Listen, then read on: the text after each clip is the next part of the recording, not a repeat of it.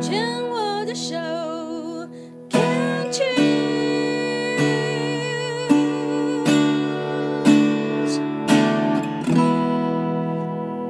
欢迎继续收听黛比的生命花园病虫害防治第二段，要继续跟阿华聊一聊。阿华今天的病虫害大概可以录八段，因为人生历练非常的丰富，谢谢。而且生命故事是真的，嗯，我觉得如果阿华你愿意跟多跟我聊一聊的话，我认为你的生命历练是。真的，也许在分享的同时，听众们听到可以带给他们很多很多的启发。因为像上一段阿华自己就讲了啊，先说到先生二十年前因为猛暴性肝炎，后来就猛暴性肝炎其实还没讲完，对不对？对，那时候是在冲绳发病。对，然后你这个怀着七个月大的大女儿，这样怀孕就这样子奔去，然后去营救她。后来呢？呃，也就在加护病房呢，整整住了，嗯，应该是两个月吧。嗯、然后呢，后来我就先回来，回来之后呢，我先生也跟着回来。那真的是还没有说完，嗯，我从跟我先生呢七十七年结婚，到他民国九十一年走，嗯，现在说真的我也忘了他到底是哪一年走，九十年还是九十一年，我自己也忘了，不重要。哎，对对对，真的就是不重要。嗯，就是这个我，我我算过十三年，十三年呢，我每天都在爆那个炸弹。我为什么要这么讲？为什么？炸弹真的是炸弹，因为呢，我不知道这个疾病这么恐怖。那后来呢，我也去看了很多的书，哦，我决定，我对于这种，我绝对不要道听途说。嗯，谁说？哎呀，吃这个有效啊？怎么样？怎么样有效？我我我那时候说实在，可能也没条件啊。也没那个时间呐、啊，没有去从从从那方面去想，该要怎么样去面对，只知道就是跟他和平共处。因为我并不是得到病的人，我只是一个家属，我只能讲，我就是抱着炸弹十三年。我还是听不懂抱着炸弹的意思是，就是不知道他什么时候要爆，而且要爆的时候还不是我自己把他给点爆。为什么我要这么讲？对，我真的听不懂。Okay, 你的意思是说，应该是说肝炎的家属很有可能也会被传染到。No no no no，不是，他是有所谓的我们讲的三部曲。嗯，他在猛爆性那时候他没有走，那就是老天爷给我先生最大最大的一个恩赐。嗯，让他可以多陪着我们这将近十三年的时间。后来变成是肝癌离开。对，OK，它就是慢性肝炎三部曲，OK，就是慢性肝炎重复的，懂了吧？我懂了，但是问题是阿华跟你有什么关系？怎么会没关系？他只要哪里不舒服，只要胃口不好，我大概知道了，又要准备去住院。哦，你是说先生的胃胃胃爆弹？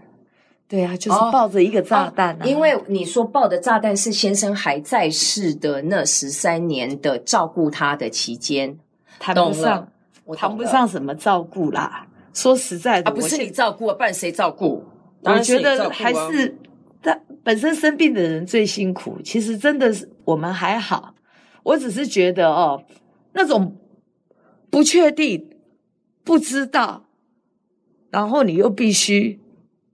一定要去做。对，这十三年，我只能讲说，我就这么一次一次，我走过来了。当民国应该是九十年，反正医院说他确定罹患肝癌的时候，我突然隔天就是将近有大概也是那几天吧，就全身上下很不舒服，这里痛那里痛，结果我妇科也看，骨科也看，什么科全部都去看，嗯。结果我弟弟就跟我讲，他也是很可爱，他就说，你要不看个复健科好了，好，我就去，应该看身心科吧？对啊，然后就去复健科。哎，我真的遇到贵人哎，我好感恩哦！我真的这一路走来遇到太多贵人了。我，所以我现在都告诉我自己，我只要有那个能力，我要成为别人生命中的一个贵人哦。这是我给我自己的一点期许啦。是是是。然后那个医生超级可爱，嗯。检查了一下之后呢，好了，回来了就跟你讲，就问你一句话，你是不是很不快乐？我当场傻掉。我说：“这医生你实在太厉害了。”结果他就说：“我就回答他一句话，不是结了婚都不快乐吗？”什么？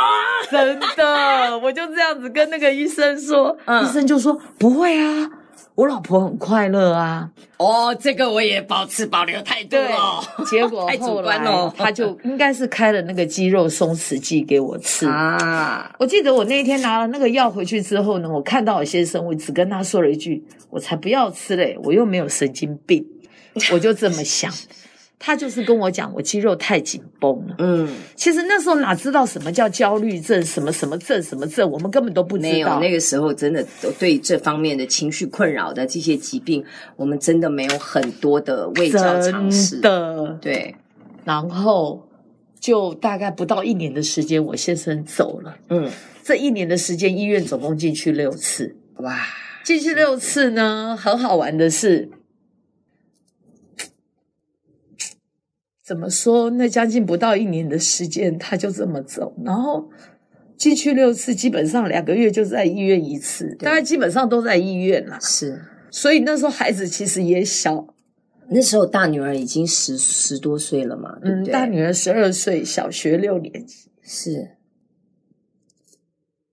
不过我真的觉得我还是很感谢我身边的的家人，嗯，朋友，我都真的非常的感谢。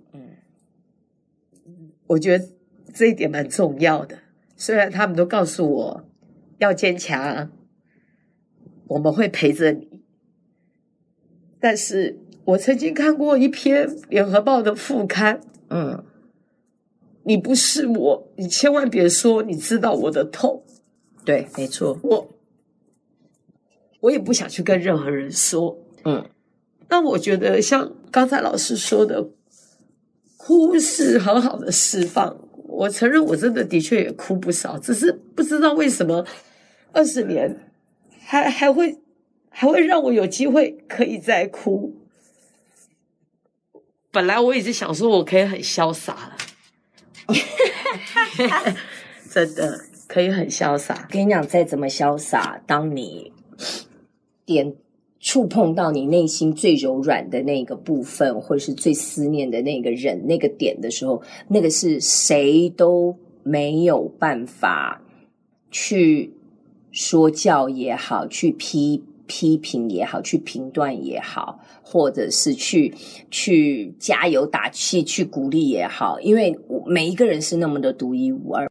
也许你有没有想过，今天你每当想起先生的时候，那个眼泪不是悲痛。也许是你想到这个人的好，对，你是被他的好而感动的眼泪，对，感恩的眼泪，感恩你和他在生命当中曾经有这么一段交汇的时刻。对啊，那我现在对于老师说，我现在还放不下，其实没有，其实我也跟您一样，也应该是说我对他的思念，透过我的泪水，我来思念他。对呀，因为我觉得真的是一个很。棒的爸爸，嗯，先生，嗯，儿子没得找。我记得我女儿有一篇作文，小学的时候应该是五年级吧，她写说我的偶像就是我的爸爸。我就觉得我先生真的是对的。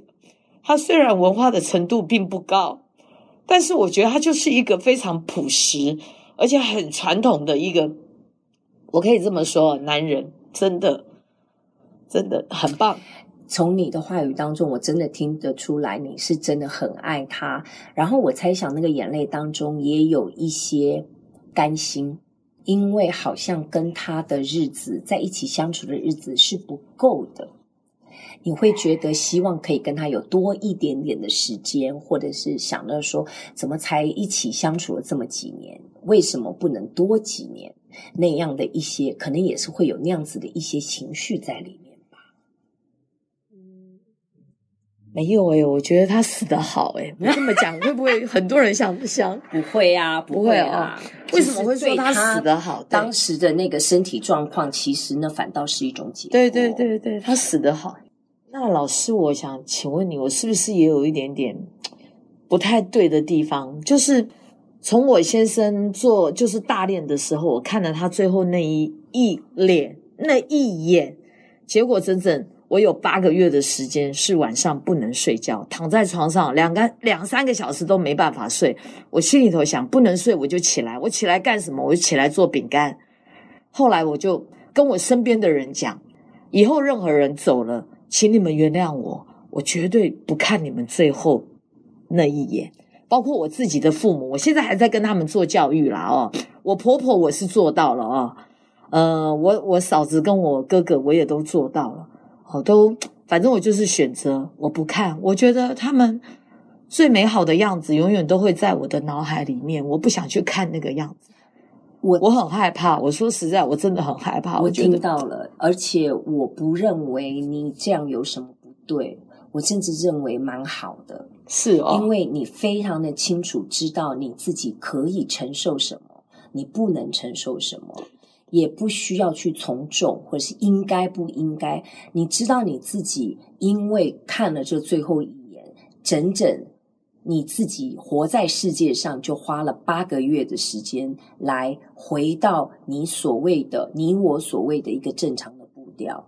那你知道你自己也不想要再花另外八个月时间，每看一次你可能就要八个月，可能就要十个月，你自己很清楚，所以你就可以去为自己做这样的选择跟决定，我觉得非常好。每一个人都是那么的独一无二，那我非常的感恩我身边的这一些。我亲爱的、挚爱的亲朋好友的离世，是他们一次又一次，他们的离世向我示现了死亡这件事情。